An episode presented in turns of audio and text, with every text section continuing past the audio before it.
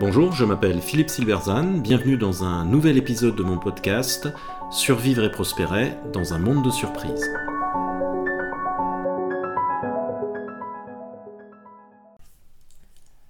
L'entrepreneur, le militant est la preuve sociale d'une bonne idée. Qu'est-ce qu'une bonne idée? À cette question, l'entrepreneur et le militant donnent deux réponses différentes. Si la prime est actuellement donnée aux militants en raison des enjeux actuels comme le climat, la réponse plus modeste mais aussi plus robuste de l'entrepreneur reste néanmoins importante et particulièrement pertinente en situation d'incertitude. Il y a quelque temps de cela, l'une de mes amies s'est lancée comme consultante indépendante. Comme beaucoup au début, elle doutait de sa capacité à réussir après une longue carrière comme salariée. Avait-elle vraiment quelque chose à apporter? Avait-elle vraiment une valeur sur le marché? Elle avait l'impression de se jeter à l'eau sans être certaine de savoir nager. Mais elle s'est jetée à l'eau et je me rappelle son appel le jour où elle a reçu le paiement de sa première prestation. Quelqu'un avait payé pour son travail et elle voulait absolument partager sa joie avec moi. La somme n'était pas énorme, mais là n'était pas l'enjeu. Auparavant, comme salariée, elle avait toujours eu l'impression que son entreprise l'employait comme elle aurait pu employer quelqu'un d'autre. Était-elle vraiment rémunérée pour elle-même? Là, c'était différent. C'était bien elle, sa prestation, sa personnalité, sa singularité et celle de son offre qui avaient été rémunérées et qui donc avaient été reconnues. Cette petite somme sur son compte en banque avait beaucoup plus de valeur que la somme à peu près équivalente qu'elle recevait auparavant chaque mois sous forme de salaire. Les mots étaient difficiles à trouver, mais la fierté de cette reconnaissance était là, à juste titre. Comme quoi le bon de commande a des dimensions philosophiques sous-estimées. Il en va ainsi des entrepreneurs. La preuve de leur travail, sa valeur et sa pertinence sont fournies par le bon de commande et le règlement et par rien d'autre. C'est important parce que lorsque je discute avec un porteur de projet entrepreneurial, la question est toujours est-ce que mon idée est bonne? Et c'est une mauvaise question parce qu'elle traduit une logique d'absolu.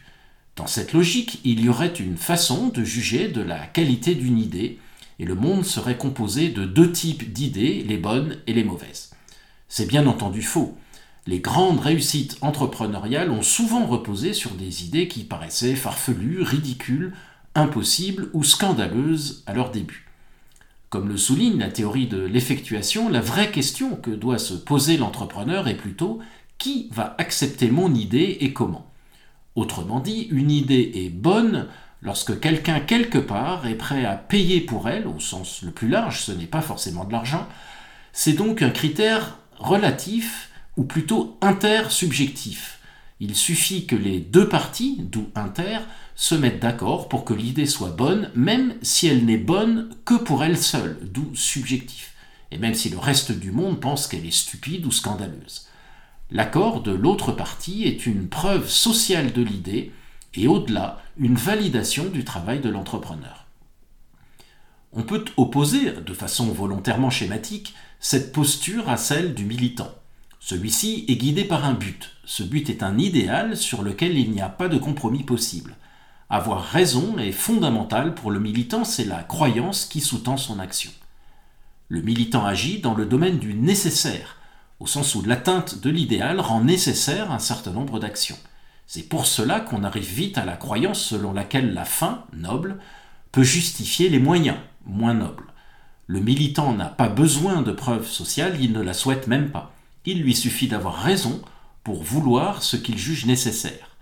Le problème, bien sûr, est de savoir qui décide qu'il a raison, et il n'y a pas de réponse hors la croyance. Si le militant est guidé par le nécessaire de son idéal, l'entrepreneur est guidé par le suffisant de son prochain pas. Pour lui, il ne s'agit pas d'avoir raison ou que son idée soit bonne, il lui suffit de trouver quelqu'un qui achète son produit pour qu'il puisse avancer d'une case. Le compromis est la base de son action. Bonjour, cher client potentiel, je voudrais vous vendre le produit vert. Ah, il a l'air bien, répond le client, mais je le préférerais en bleu. Ok, je peux le faire en bleu si vous vous engagez à m'en prendre 10. Top là. Qui a raison entre bleu et vert? Personne, et ce n'est pas la question. Encore une fois, il suffit que les deux se mettent d'accord sur vert ou bleu ou rouge pour avancer.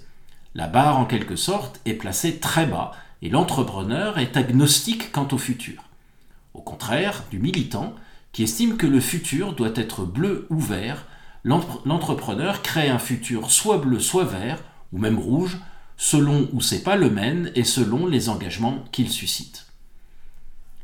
Ainsi, l'action de l'entrepreneur se construit transaction après transaction, chacune étant une preuve de la valeur de son travail. La preuve n'est pas transcendantale au sens où mon idée est bonne dans l'absolu, où je fais le bien, mais sociale, quelqu'un est prêt à payer pour mon travail. Cette absence d'absolu, qui traduit une posture modeste à l'égard du processus social, explique le mépris dans lequel le monde commerçant est généralement tenu par l'élite cléricale, car il est vu comme purement matérialiste. Or c'est bien évidemment faux. Dans son célèbre exemple du boucher, Adam Smith a montré que vendre ne peut se ramener à un simple calcul utilitaire débarrassé de considérations éthiques. Pour Smith, le boucher n'essaye pas de nous satisfaire seulement parce qu'il va encaisser de l'argent, ni même parce qu'il escompte que nous reviendrons demain. Il s'agit de construire une relation même si celle-ci ne durera pas très longtemps. Cette relation se construit sous l'égide de plusieurs vertus, chacune avec un dosage différent selon les protagonistes. Prudence, bien sûr, avec le calcul, l'intérêt personnel, mais aussi tempérance, ne pas tirer excessivement parti d'un avantage, ne pas nous arnaquer.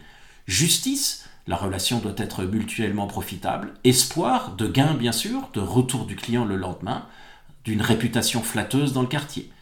Mais aussi amour de son travail, le plaisir de l'interaction dans les shops, plaisir d'y rencontrer des voisins et d'y échanger des nouvelles, courage de se lever chaque matin et travailler dur, et foi, entendu comme quelque chose lié au transcendant, c'est-à-dire non réductible à un calcul de son intérêt, la vocation, la fierté de son travail, l'identité professionnelle, le respect de ses pairs, la reconnaissance sociale.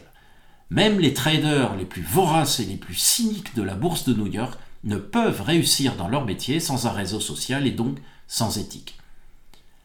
On l'aura compris, il ne s'agit pas de suggérer que le modèle de l'entrepreneur est supérieur à celui du militant, mais plutôt d'illustrer deux logiques fondamentalement différentes d'aborder le changement du monde. Les deux sont utiles. Mais dans un monde très largement incertain, où les idéaux sont difficiles à définir, sur lesquels il est difficile de s'accorder et dont l'atteinte crée de nombreux effets pervers, l'approche de l'entrepreneur, reposant sur une preuve sociale à chacune de ces étapes, mériterait d'être plus largement considérée. Merci de votre attention, vous pouvez retrouver cette chronique et bien d'autres sur mon blog www.philippe-silberzan.com.